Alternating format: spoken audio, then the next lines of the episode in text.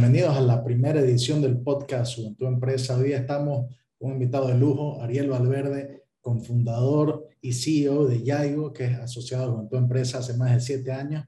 Buen día, querido Ariel, bienvenido. Un gusto tenerte con nosotros. Buen día, querido Ronald. Un placer para mí poder estar en este podcast inaugural de Juventud Empresa. La verdad que una institución que siempre nos ha apoyado a todos los que hemos estado en este afán de, de emprender eh, yo he sentido desde el día uno el apoyo y para mí ahora es un placer poder compartir algunas experiencias con ustedes en el podcast. Perfecto, gracias Ariel. Y nuevamente gracias por acompañarnos en esta, en esta primera edición. ¿no? Es fundamental para nosotros que esta entrevista sea esa, esa piedra angular, esa piedra fundamental para empezar con, con, con buen pie. Toda esta serie de sesiones de, de, entrevistas a personas como vos que han sido exitosas para ayudar a, a otros emprendedores y empresarios a a seguir avanzando, ¿no? Eh, particularmente siendo una inspiración, logrando sacar el nombre de Bolivia de una empresa lugar a, a, nivel internacional. Pero a ver, eh, contando un poquito de ¿quién es Ariel? ¿Cómo fue tu carrera profesional hasta antes de iniciar Yaigo? Yo te conocí antesito de eso. Eh, ¿Y cómo te diste cuenta que, algo como Yaigo era necesario contribuir? Bueno, eh, yo soy cruceño, 36 años acabo de cumplir casado con, cuatro hijos, ingeniero de sistema de profesión, estudié aquí en, la Universidad de René Moreno, me formé en Santa Cruz, luego hice eh, dos maestrías, una maestría en seguridad informática y una en administración de empresas. Cuando salí de la, de, de la carrera, entré a trabajar a Tigo, estuve trabajando siete años, estuve en distintas áreas, finalmente gerenté el área de proyectos enfocado en la parte de experiencia de cliente y ahí es donde me empezó a gustar mucho el tema de automatizaciones, de autogestión, de transformación digital. Y cuando salgo de Tigo por un tema de reestructuración, eh, fundé mi compañía de software, OS Bolivia, que es donde no, nos conocimos como Ronald, eh, un servicio a una de tus empresas. Y estuve enfocado en desarrollo de software, desarrollo de automatizaciones de procesos. Y en ese camino me empezó a llamar mucho la atención el tema de las startups de emprendimientos digitales, fundé una compañía que era una red social de colaboración, que se llama Alguien. Eh, no lo llamo un fracaso, fue un aprendizaje. No, no pudimos salir adelante por el modelo de negocio, el modelo de negocio freemium. Nos asociamos con Eric, mi hermano, ambos con perfiles muy similares, eh, ambos ingenieros de sistema. Estuvimos caminando dos años eh, con, el, con el proyecto y decidimos un, dar un paso al costado con lo aprendido y fundamos Yaigo. Nos reunimos con unos amigos y vimos la necesidad de, que, de implementar un servicio de comercio electrónico y delivery. En ese momento, nosotros estamos hablando de septiembre del 2015, solamente este, eh, habían eh, deliveries locales, no habían, no habían todavía transnacionales en, en Bolivia. Y empezamos a, a, decir, no queremos ser un delivery de comida solamente, sino queremos llevarte lo que sea a donde sea. Y en ese afán empezamos a definir el nombre, ahí es donde sale Yaigo, You As I Go, tú pides yo voy. Eh, empezamos a diseñar la estrategia, el go to market, dónde íbamos a lanzar. Eh, como desarrollamos nosotros la plataforma, demoramos cierto, cierto tiempo en, en, lanzarla, cerca de dos años, y ya eso hizo de que todo lo que nosotros habíamos planificado como lanzamiento, como estrategia de salida al mercado, varíe, cambie totalmente, porque íbamos a tener unos competidores diferentes a los que nosotros habíamos planificado, ya habían transnacionales, ya habían llegado pedidos ya, había llegado Uber Eats.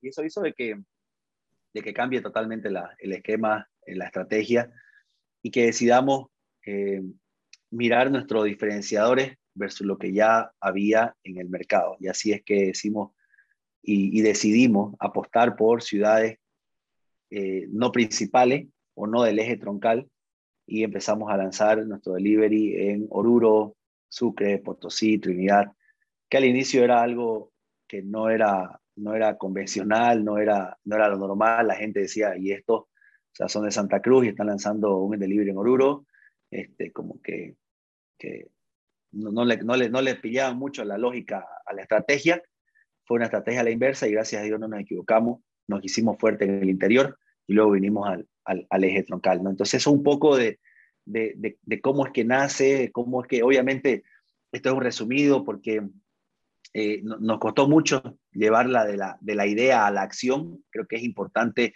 mencionar de que de los cuatro fundadores que iniciamos Yaigo, solamente dos continuamos eh, hasta el lanzamiento, es decir, en esos dos años y cuatro o cinco meses, dos fundadores eh, se hicieron a un lado, decidieron ya no participar del proyecto, vender sus acciones, porque tenían otras prioridades y porque se iba dilatando cada vez el lanzamiento. yo siempre digo, esto es una, esta es una, ah, es una carrera más de resistencia que de, de rapidez y, lo vemos nosotros en, el ejemplo comprobado. se unieron dos fundadores en el camino y, y, bueno, este, dentro, de, dentro de los grandes aprendizajes también está el, hecho de juntarte con gente que te complementen habilidades. Yo decía hace un momento, cuando lanzamos a alguien, éramos yo y mi hermano, dos ingenieros de sistema. Cuando lanzamos Yaigo, cuando ya salimos al mercado, teníamos a un ingeniero comercial, un ingeniero financiero, nosotros con tecnología, entonces teníamos que como que las patas correctas para hacer una mesa bien estable. Antes no, antes quisimos hacer nosotros todo y no, se pudo. Y creo que, que es súper importante al momento igual de lanzar un proyecto o un emprendimiento, saber con quiénes te asocias, que te complementen y que, y que, rodearte de gente que, que, que, tenga la misma pasión que vos y que haga mejores cosas que vos. Creo que eso es súper importante. Yo siempre lo digo, me toca hacer a mí la cara visible, pero alrededor mío hay un equipazo que, que, realmente hace que esto sea posible, ¿no? Así es, es todo alrededor del, del, equipo, ¿no? Y te escuché decir varias cosas, ¿no? Hablar de modificar tu estrategia viendo quién eran tus competencias. Eh, me parece eso muy interesante, porque lanzar una empresa después de lo aprendido no es solo, bueno, aquí está mi idea y, y voy y le meto, ¿no? Es, es una capacidad de poder pivotear o cambiar tu estructura, tu modelo de negocio cuando ves que, que se necesita. O, más allá de, de, todo eso me comentaste, ¿cómo sentiste que fue eh, lanzar en Bolivia? No, no, no, no estamos lamentablemente en un país muy conocido por su facilidad de hacer negocio. ¿Qué barreras tuviste y cómo pudiste como afrontarla? La verdad que, que, yo siempre digo, no, no esperemos, digamos, grandes cosas ahora de, de, de, nuestros gobernantes en todos los niveles, ya sea, llámese alcaldía, gobernación o, o, o gobierno central no, no podemos compararnos con países como el mismo Chile, eh, Brasil, Colombia, Ecuador, Perú, donde tienen leyes diferenciadas para emprendedores, donde tienen distintos apoyos, donde tienen eh, incubadoras eh, dentro de, las, de estas instituciones gubernamentales que, realmente impulsan al emprendedor para poder dar ese último, ese último salto. En Bolivia no es así, lamentablemente, pero creo yo que el ecosistema se está fortaleciendo y ha hecho de que entre pares nos apoyemos y que podamos, y que podamos salir adelante. Creo que esa, es la mayor fortaleza ahorita del boliviano. Yo siempre digo, el que emprende en Bolivia puede emprender en cualquier lado. Eh, eh, tomémoslo como, como, como el, el, país para hacer un producto, para lanzar un producto mínimo viable, para validar. No nos olvidemos también que tenemos la gran diversidad de gente cultural que eso nos ayuda al momento de validar productos y poder salir afuera del país. Entonces, evidentemente hubieron muchas, muchas trabas, digamos, en, el sentido de que te miden como una empresa tradicional, la J te mide como una empresa tradicional, por decir algo. Eh, cuando vos estás en tus primeros inicios y querés hacer una promoción, eh, te topas con 100.000 trabas que, no te permiten hacerlo, cuando en otros países realmente es mucho más fácil. Entonces, es, es más complejo llegar a, a generar tracción eh, cuando sos pequeño, cuando no tenés, digamos, realmente una espalda para poder eh, eh, hacer todo lo que conlleva hacer desde una promoción hasta, hasta N acciones comerciales, pero, pero te hace más fuerte, te hace más fuerte, te invita a ser mucho más creativo. Em, y, y, y, y, se ven luego, obviamente, los, los frutos. el poder lanzar una empresa en Bolivia no es fácil, pero, pero tampoco es imposible y, por eso yo siempre los animo a, a, la gente que está en ese último paso, decir, ¿será que emprendo? ¿Será que sigo de manera dependiente? Eh, se puede.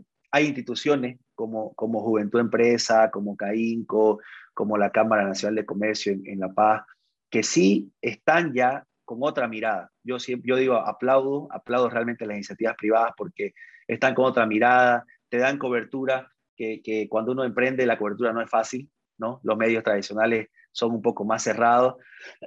ya tenemos igual un poco más de apertura de, medios tradicionales como periódicos en La Paz y en Santa Cruz que dan cobertura de una manera interesante.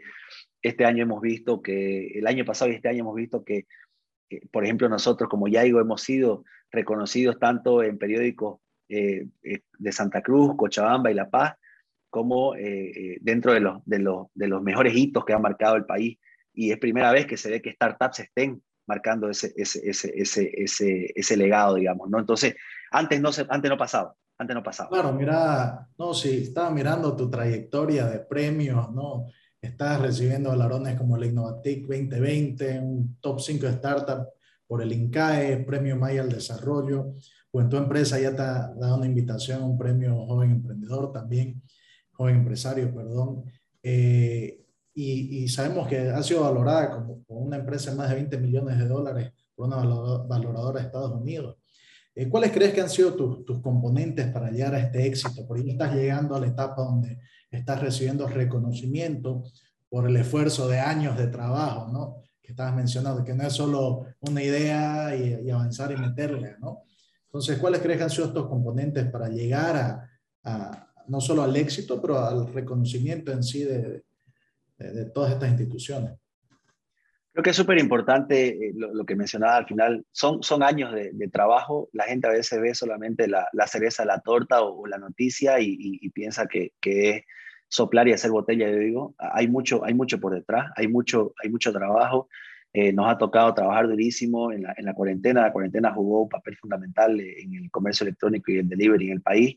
Yo digo que a todos nos llegó la oportunidad por igual. Eh, todos los deliveries que había en esa época y, muchos que se crearon, teníamos la misma oportunidad. No importaban los recursos que tenías, eh, no importaba el presupuesto que tenías, no importaba la valla o lo que tengas, porque nadie salía de su casa, sino que todos tenían la misma oportunidad. Creo que nosotros nos preparamos para ese día, para, para poder recibir la oportunidad de la mejor manera, con un equipo muy sólido. Eh, el equipo estuvo a la altura del reto y, y, y, ahora esto que se ve es, la, la, cosecha de todo lo que fuimos sembrando todos estos seis años de trabajo en, en, Yaigo. Eh, creo que es súper importante el, prepararnos, el prepararnos siempre, constantemente, estar viendo lo que sucede en el mercado, estar viendo la oportunidad. Nosotros no nos quedamos con ser un delivery de, de comida. Cuando estuvo la cuarentena, nosotros fuimos el primer delivery en trabajar con la banca y llevarte tarjetas de débito a tu casa, que abras tu cuenta y te la lleve tu tarjeta a tu casa que tu, tu, cartón se vencía en plena cuarentena y no podías hacer compras, ¿qué, qué, qué pasaba para el usuario? Nosotros te llevábamos y te cambiábamos tu tarjeta. Entonces, ¿qué pasó ahí? Nosotros estuvimos mirando el, el, el mercado, qué necesitaba el consumidor. Si fuéramos nosotros alguien un poco más conformista, llevarte pizza y hamburguesa para nosotros era, era, el gol de media cancha pero no fue así. Estuvimos mirando qué necesita realmente el usuario. Nos asociamos con la cadena de farmacia más grande y dijimos, ok, te llevamos medicamentos todos los días, haya cuarentena rígida o no, nosotros vamos a estar ayudando con esto. Estamos, estamos haciendo ollas comunitarias, hicimos alianzas con distintas empresas de movilidad eléctrica para devolverle un poco al medio ambiente. Entonces, no nos quedamos en ser un delivery más, sino realmente en hacer cosas diferentes, que creo que ahí es donde está la clave. Cuando vos emprendés, tenés que hacer cosas que realmente marquen la diferencia, que el, que el consumidor diga, yo voy a ir con ellos porque me siento a gusto por esto, esto y esto y esto. ¿no? Entonces, eh, que eso fue lo que nos marcó la diferencia contra el resto de los competidores, porque habían 8 o 9 deliveries, o sea, ahora ya se ha ido, por ejemplo, Uber Eats de, de Bolivia, se ha ido otro competidor local, o sea, ya de, de, de, el año pasado o hace un año y un poquito, que era el auge de los delivery, estamos hablando de que damos 2, 3 delivery. Entonces, pero... Y vi que ya tenés ya, ya hasta 10 millones de deliveries, ¿no? Sí, entonces, entonces ya, ya estamos, estamos, estamos, hemos marcado, hemos marcado hitos en el país.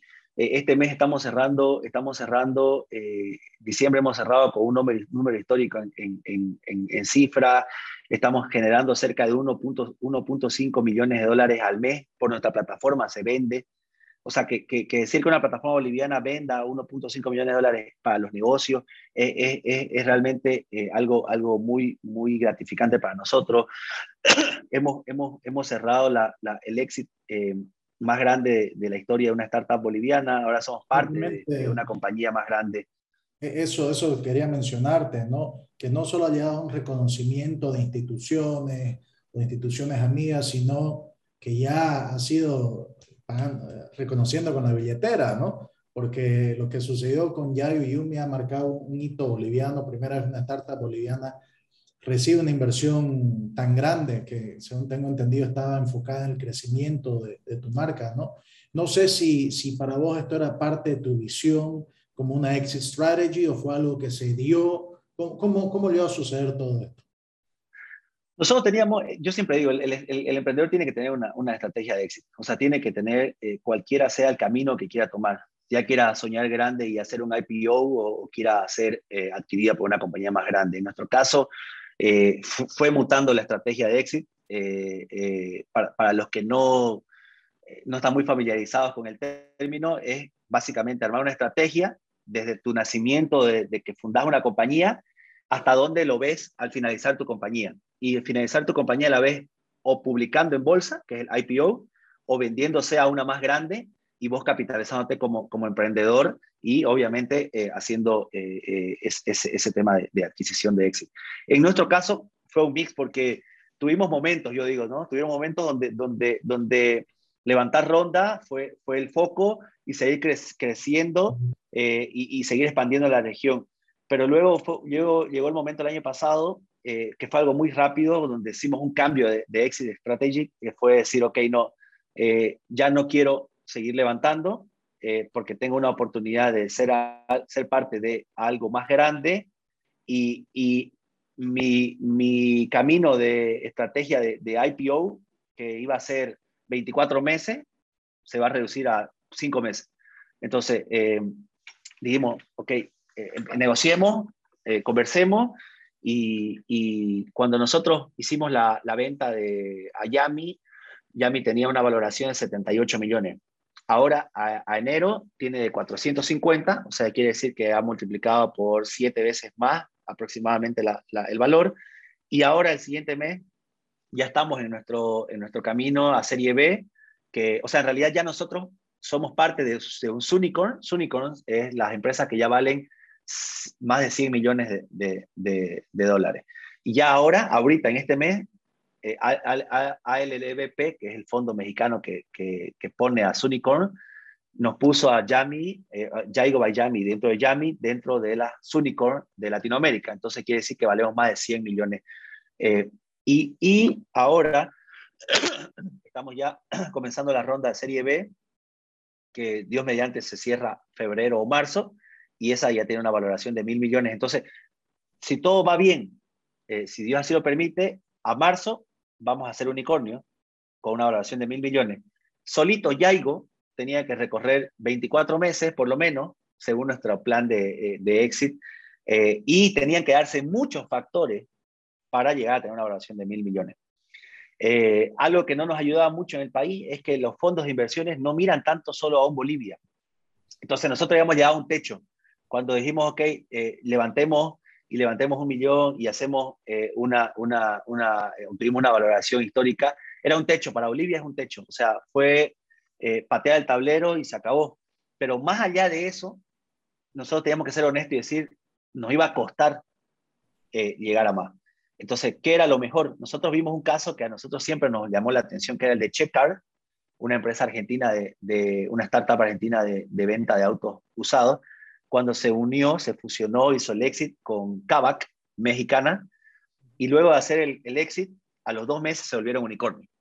Entonces, solo no iban a poder, tenían un, un, camino más largo, se juntaron y en dos meses hicieron unicornio y Kavak ahora es una empresa que vale muchísimo más que unicornio eh, y, y, la está rompiendo. Nosotros, cuando conversamos con Yami, eh, es súper gracioso porque a, a, Yami nosotros, yo, yo, los conozco a ellos desde hace cerca más de dos años y la intención era Yaigo comprar a Yami cuando nos reunimos la primera vez.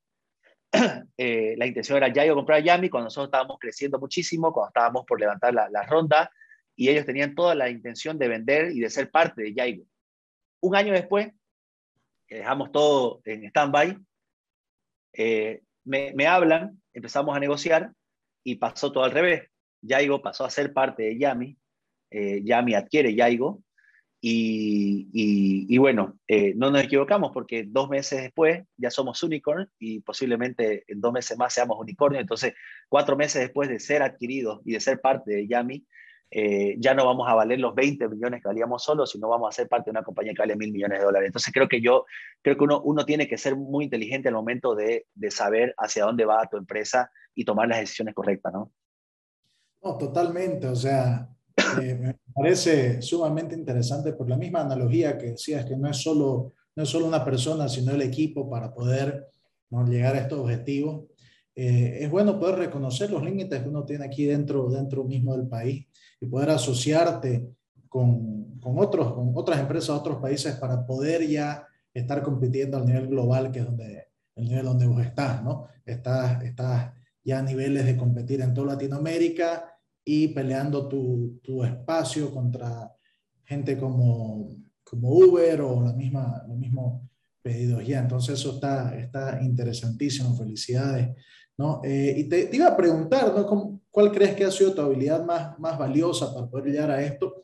Pero me pareció interesante tu respuesta que ya tuviste, que no es solo el, el, el hecho de que una persona sea el gran gurú, sino el de poder crear un, un equipo, ¿no? Que, que multidisciplinario, que te, que te lleva a, a, a, lograr los éxitos y como lo habías mencionado, con tal que tengan la misma pasión por lo que, por lo que están haciendo y la visión que decís, que vos estás apuntando en 24 meses a valer mil millones de dólares, algo que nadie ha hecho aquí en, en Bolivia, ¿no? Entonces, eh, ¿cómo puedes resumir eso a, lo que vos crees que ha sido tu, eh, la clave para ese éxito, para esa habilidad y cómo la desarrollaste?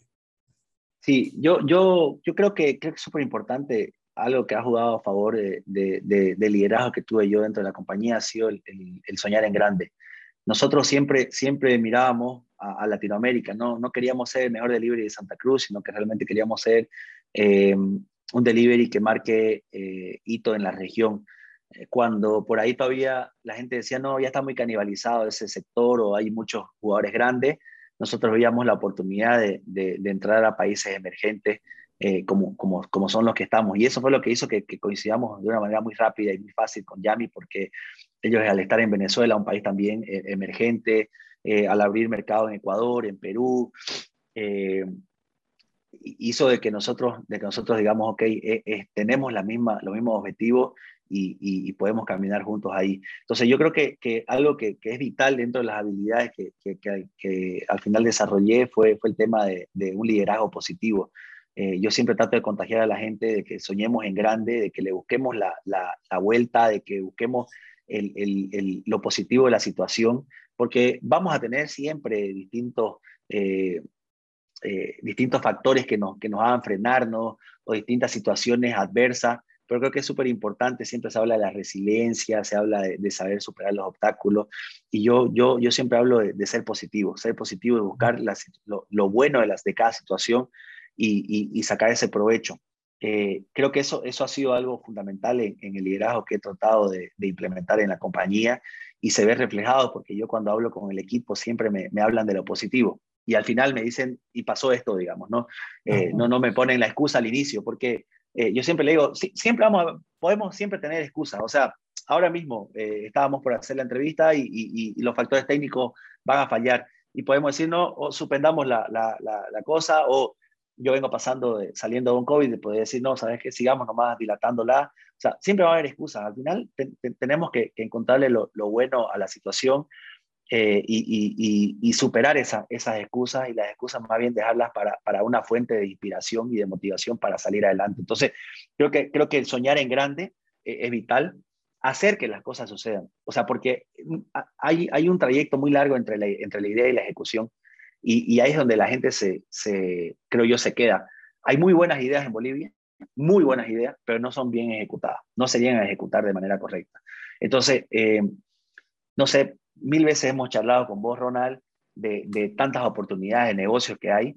Y, por ejemplo, yo igual veo en vos una persona que ejecuta, eh, que, hace, que emprende, que, está moviéndose de un lado a otro. Y eso en realidad es lo que hace falta en el país. O sea, porque yo te aseguro de que tenemos podemos tener 100 amigos que tienen buenas ideas, pero van a quedar en buenas ideas y, y, no las ejecutan. Entonces, ahí es donde uno marca la diferencia. Yo creo que es importante eh, soñar en grande, hacer que las cosas sucedan, ejecutar esa idea, ¿no? Y obviamente confiar en uno mismo, porque al boliviano también le falta mucho la confianza, le falta decir, podemos, nosotros los bolivianos podemos hacer. Cuando yo estaba hace un mes en Venezuela, en, las oficinas de, de, Yami, veía un equipo de 550 personas eh, y, decía, realmente se puede. O sea, eh, cuando volvía a Bolivia y de tener un equipo de cinco personas a tener 130 personas, eh, estamos por abrir nuestro tercer supermercado en Bolivia, en un mes vamos a tener tres más. O sea, realmente decís, hablas con el equipo y decís, podemos, podemos hacer cosas grandes. Eh, y, eso, y eso también falta, falta, creo yo, eh, esa confianza que tenemos que tener nosotros mismos para que no solamente miremos la noticia de afuera, y nos alegremos porque alguien, eh, porque Nubank, una empresa eh, brasilera fundada por un colombiano, está haciendo estragos en, en, los neobancos y por qué no eh, nosotros bolivianos estar lanzando empresas en otros países y ser noticia. Entonces creo que ahí es donde, donde tenemos que cambiar ese chip, ¿no? no totalmente, y es por eso que, que, que, que es de tanto valor que estés con nosotros hoy aquí en este primer podcast de la institución de Juventud Empresa. Eh, el, hecho de romper las barreras, como vos lo has hecho, abre la mente al resto de las personas para que, para que ya no lo hagan. Sabes que hay una historia de que los, los, los 100 metros planos en 10 segundos era imposible, era considerado imposible por muchísimo tiempo, hasta que no viene Donovan Bailey, un canadiense que le tiró 9.92, creo, y de ahí en adelante, al año siguiente, habían seis más que estaban por debajo de los 10, ¿no? Entonces, es cuestión nomás a, a creer que se puede, eh, tu liderazgo y tu capacidad de, de, ser positivo y pensar más adelante y, apuntar a ese, esos mil millones, nos hace ver que se, que se puede, ¿no? que, que es realidad. ¿ya? Eh, algo que estamos desarrollando como institución, Ariel, es un fortalecimiento de nuestras relaciones con el resto de los países en, en, Iberoamérica, a través de la Federación Iberoamericana de Jóvenes Empresarios. ¿no? Entonces, es una red eh, que queremos que nuestros jóvenes cruceños y bolivianos la aprovechen para poder llegar a tener el potenciamiento de su negocio, así como vos lo tenés, ¿no? No es imposible, es simplemente tener la visión y las ganas de hacerlo. Y aquí estamos ya creando los puentes y creando los lazos y los caminos para que podamos caminarlo juntos, ¿no? Eh, siguiendo tras, tras, tras la, brecha que nos estás abriendo. Así que felicidades, que, querido Ariel. Eh, ha sido súper, súper interesante. No sé si querés tocar algún tema más de Yaigo, pero yo tengo unas cuantas preguntitas más después de eso, ya, ya de temas un poquito más, más disruptivos y cuál es tu visión a futuro, ¿no? Pero si querés cerrar la historia de Yaigo con algo más interesante. No, creo que Yaigo está, está, está hablado. Quería complementar un poco lo que mencionaste con el tema de la, de la, de la alianza y, lo, y, los puentes que tiene con FIGE. Este, este año pasado, en diciembre, me invitaron justamente de la Federación de, jóvenes empresarios de Paraguay a dar una conferencia por un tema de un viaje, no pude ir. Eh, cuando nosotros hicimos lanzamiento de, de nuestra empresa en Paraguay, eh, sentimos el apoyo de la Federación de, Empresarios de Paraguay a través de Juventud Empresa, llegamos a ellos y, y, sentimos un apoyo tremendo, nos abrieron las puertas allá de una manera increíble. Entonces, yo la verdad que a las personas que están escuchando el podcast y que aún por ahí no son afiliados, los invito a que se afilien porque no solamente es Bolivia, yo lo he vivido ya con, con, con, con apertura de, de, conexiones en Paraguay, gracias a Juventud Empresa. Y, y, yo digo, siempre uno tiene que ser agradecido con las instituciones que te abren las puertas cuando, cuando es complicado, cuando uno está, cuando está lanzando y saliendo. Entonces, agradecido con Juventud Empresa por, por, por todas las puertas que nos han abierto. Eh, como digo, yo he sido fiel testigo de, de ello. Eh, en Paraguay lo hemos vivido y este, este mes que pasó por temas de, de, un viaje no pude hacerlo, pero ya me comprometía a ir al año que viene, este año, perdón, a fin de año al, congreso que ellos hacen anual y, dar una conferencia representando a Bolivia. Eh, quedaron muy amigos míos los, los, paraguayos eh, en la directiva, eh, me escriben constantemente, así que la verdad que los invito a los que no han, han se han afiliado todavía a Juventud Empresa que lo hagan porque realmente es, es de, de, mucha importancia cuando estamos en esta fase de emprendedores. Así que eso, eso para cerrar, Ronald, y ya para entrar a, a, las preguntas más, más disruptivas. Más, más disruptivas. No, no, sí, totalmente. Son, son viajes muy divertidos y muy interesantes las amistades que se hacen. Y justamente a raíz de eso, ¿no? Eh, hace un par de días vi un comunicado del Banco Central de Bolivia recordándonos que el uso de criptomoneda en Bolivia es ilegal, ¿no? Y es utilizado para el blanqueo de dinero del narcotráfico, etc. Pero en contraparte, va a, los congresos iberoamericanos de jóvenes empresarios y el tema de charla, o sea, el tema de, conversación son las nuevas formas de financiar sus negocios, o son las nuevas formas de manejar el dinero y de mover eh, capital alrededor del mundo con el tema de, la criptomoneda, pero no solo como criptomoneda, sino el uso de blockchain para digitalizar la propiedad, los activos, desde la tokenización de, no sé, de, de 100, 100, toneladas de soya para cambiar eh, quién es dueño simplemente con un traspaso de un, un token en, blockchain. Entonces, ¿cuál es, ¿cuál es tu visión para vos en, Latinoamérica, que ahora veo que está mucho más conectado, ¿no? Fuera de lo que es Bolivia y el impacto que pueden tener las criptomonedas en la velocidad en la que se pueden hacer negocios, se puede eh, intercambiar pago, que va particularmente directo a lo que, a lo que vos haces, ¿no? Métodos de pago. Sí, sí, nosotros estamos en Venezuela analizando ya la integración para recibir, por ejemplo, pagos con criptomonedas y hacer delivery, ser el primer delivery en hacer, aceptar criptomonedas como método de pago. Hace dos días, por ejemplo, La House, que es una empresa que está como cofundador eh, el hijo de, el, del expresidente Uribe en Colombia, es una, una, una prop tech de, de Colombia con, mucho, con mucho, mucha proyección en la región, eh, camino a ser unicornio. Hace dos días acaba de vender su primer propiedad con criptomoneda, una propiedad, una peruana que la compró a, en Riviera Maya y, y adquirió su, su, propiedad con criptomoneda, 100%. O sea, está marcando un hito cuando eh, en Uruguay, que es un país vecino a nosotros, eh, eh, los cajeros marcan récord de, de sacada de dinero en criptomoneda. Eh, tenés a un Salvador que promueve el uso de la criptomoneda, tenés a un Marcelo Claure, que es un empresario boliviano exitoso que, te habla de que el futuro está en criptomoneda. Y evidentemente, yo, yo siempre digo, hay que tener mucho cuidado al momento de hacer inversiones, porque al final la criptomoneda va a ser igual que un activo digital que, que, tiene la volatilidad de cualquier activo digital. O sea, eh, podés tener días buenos o malos. Hace un par de días, tres, cuatro, si me equivoco, eh, Elon Musk dice, vamos a recibir eh, eh, eh Dogecoin, creo que era, una, bueno, no me acuerdo cuál, Dogecoin, y subió 12%. Entonces, es una realidad, no podemos hacernos la vista gorda. Yo lo que, lo que creo más bien es que los gobiernos tienen que dar un paso adelante, o sea, normar normar sin perjudicar, eh, porque, porque ¿cuál, es, ¿cuál es el éxito de, de, de, los activos digitales? Es la velocidad en la que, en la que, en la, por, la, por la cual eh, transitan. Y, y, la velocidad eh, es, es lo, lo, diferente a, a, a, la burocracia centralista o burocracia de gobierno, ¿no?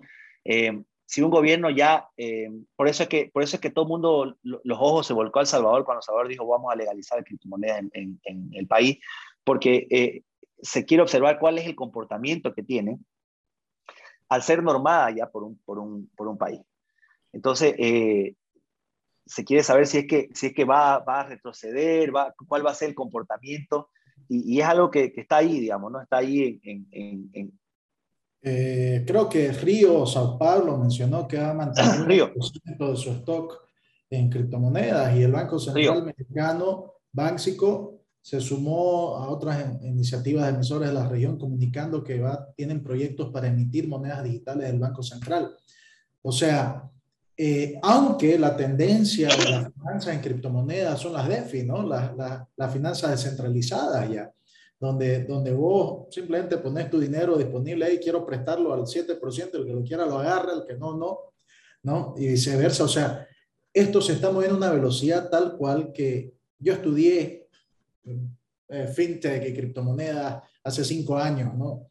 En, MIT y ahora lo vuelvo a leer y es otra cosa, o sea, a, a estudiar de nuevo, ¿no? O sea, es algo que se modifica tan rápido que tenemos que estar encima, ¿no? Pero mira lo que vos decís, o sea, vos hace cinco años estudiaste ya cripto, fintech, eh, eh, y vos te, tenés que actualizarte constantemente. Imagínate la, las personas que no tienen idea, que lamentablemente están a cargo de instituciones gubernamentales, difícilmente van a poder entender y van a poder ir a la par de, lo, que, de, lo rápido que avanza esto, porque esto es una revolución. O sea, las fintech están y, llegaron para quedarse porque solucionan N problemas. Claro, totalmente. Mira, eh, justamente estábamos conversando ahora con mi equipo de comunicación administrativo de febrero, tener una serie de conversatorios alrededor de no solo criptomonedas, sino el concepto de blockchain, de finanzas descentralizadas, de, de tokenización y los problemas que resuelven. ¿No? Desde KYC, Know Your Customer, de tener información digitalizada acerca de tus clientes. Eh, y, creo que es el rol de nosotros los jóvenes poder traducir esos altos niveles de tecnicidad en algo de consumo más sencillo. Por ejemplo, en donde no, nos puede dejar el camión, para mí, en nuestra industria soyera, por ejemplo, que exportamos muchísima soya, es que ahora ya se están tokenizando silos enteros de, de, soya. Y en vez de tener que vos ir y comprar y cambiar y, firmar, todo simplemente esas 100 mil toneladas están en un token y vos podés comprar un porcentaje de ese, de ese token, una serie de tokens y listo, sos dueño del 10% de esas 100 mil toneladas. No necesitas ni haber ido a verla la soya ni nada, pero vos tenés el título, ¿no? Eh, lo mismo está sucediendo con, con, el oro y con ciertos otros eh, commodities físicos reales que para facilitar la transaccionalidad de, de quién es dueño de ellos, están haciendo la tokenización, ¿no? que está súper interesante y es una forma tanto de acceder a financiamiento del exterior como rápidamente vender tus productos para, para exportar. O sea, se pueden hacer maravillas con tal de que podamos ir estudiando y profundizando eh, qué son las criptomonedas y no mantenerlo como un tema tabú. No, ah, no, no, es ilegal, no, no tenemos ni que, ni que hablar de ello. ¿no? Es bueno entender cuáles son los riesgos, cómo pueden ser utilizados para para cosas nefastas, como cualquier cosa. ¿no?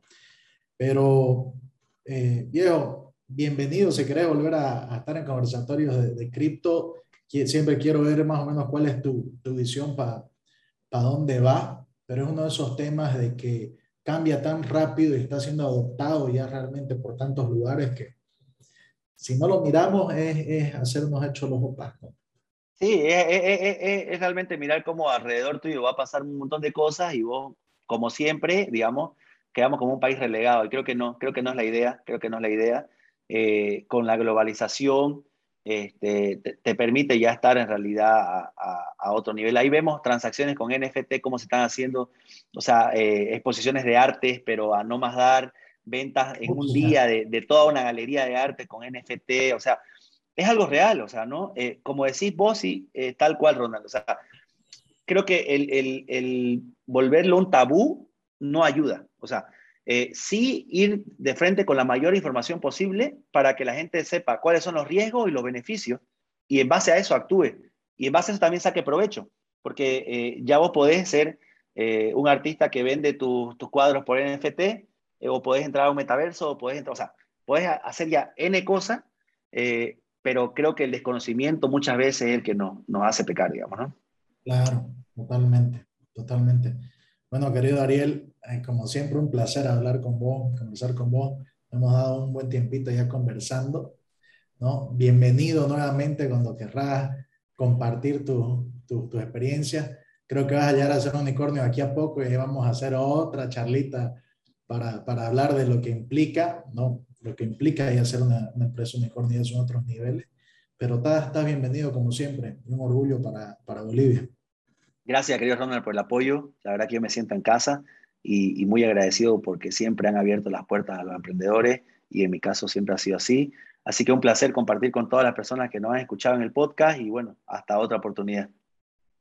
Gracias, Ariel. Bueno, eh, como les estábamos diciendo, este es nuestro primer podcast y ya el siguiente mes vamos a estar tocando muy probablemente temas interesantes como que hablamos aquí con Ariel en, en criptomonedas. Muchas gracias por escucharnos. Hasta la próxima.